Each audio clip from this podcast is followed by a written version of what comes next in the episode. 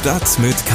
News für Köln. Der tägliche Podcast des Kölner Stadtanzeiger mit Lars French.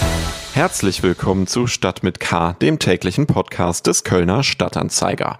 Mein Name ist Lars French und Sie hören die 61. Episode von Stadt mit K vom 25. November 2021. Und wie Sie vielleicht schon mitbekommen haben, hat heute die Europäische Arzneimittelbehörde EMA grünes Licht für die Zulassung des Corona-Impfstoffs von BioNTech Pfizer für Kinder ab fünf Jahren gegeben.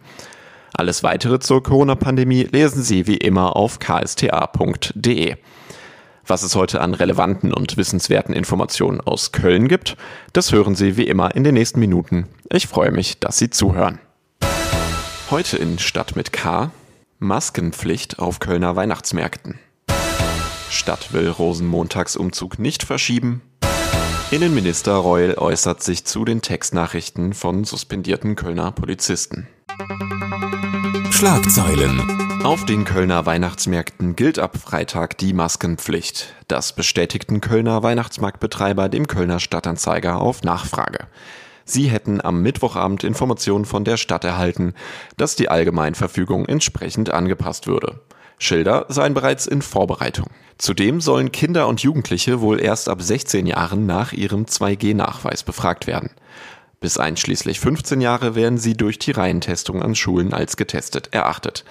Diese Regelung galt bislang nur für Kinder und Jugendliche bis einschließlich 12 Jahren und drei Monaten. In der Nacht zum Donnerstag hat die Kölner Feuerwehr acht Personen aus einer brennenden Wohnung im Stadtteil Nippes gerettet.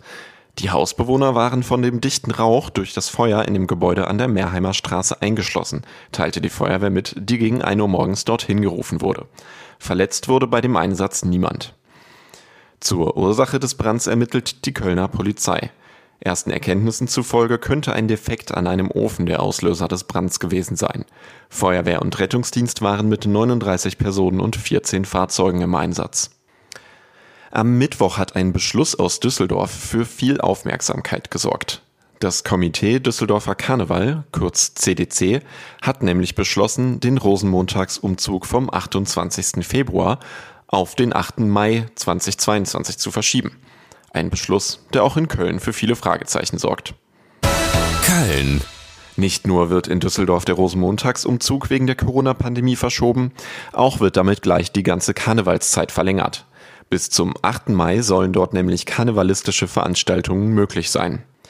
Kölnerinnen und Kölner müssen sich aber zunächst keine Sorgen machen, dass auch in der Stadt mit K der Umzug verschoben wird. Das teilte zumindest Stadtsprecher Alexander Vogel auf Anfrage des Kölner Stadtanzeiger mit. Eine mögliche Verschiebung des Rosenmontagsumzuges außerhalb der üblichen Brauchtumszeit sieht die Stadt Köln sehr kritisch, sagte er.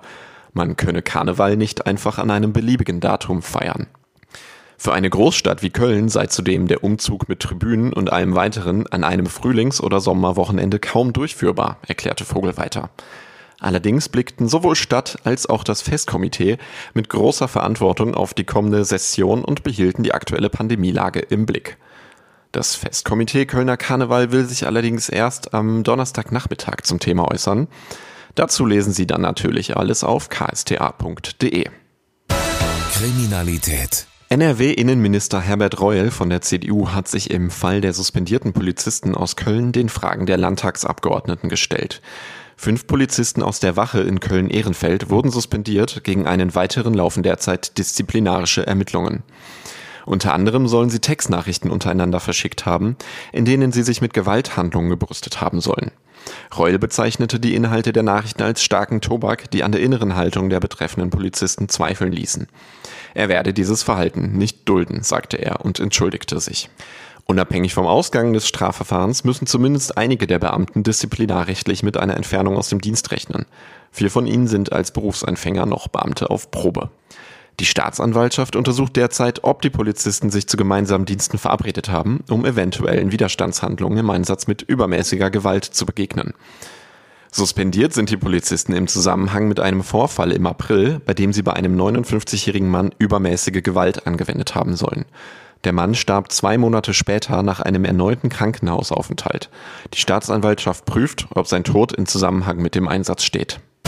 Sport. Die Affäre um den Ex-Trainer von Werder Bremen, Markus Anfang, geht weiter. Der Kölner und ehemalige FC-Trainer soll seinen Impfpass gefälscht haben. Und wie der Kölner Stadtanzeiger von mehreren Seiten bestätigt bekam, war der mutmaßlich ungeimpfte Anfang auch bei der 2G-Party des Festkomitees Worringer Karneval zu Gast. Die Feier fand am 13. November statt. Zuvor war bekannt geworden, dass Anfang am 11.11. .11. die Karnevalsparty der Roten Funken im Maritimhotel besucht hatte. Dabei handelte es sich gar um eine 2G-Plus-Veranstaltung, bei der nur geimpfte und genesene Personen mit zusätzlichem tagesaktuellen Test Zugang hatten.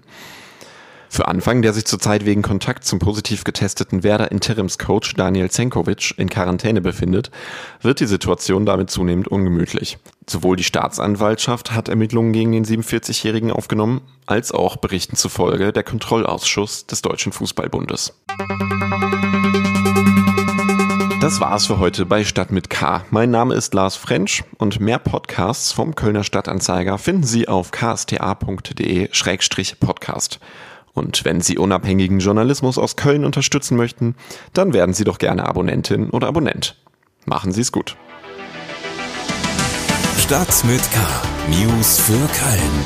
Der tägliche Podcast.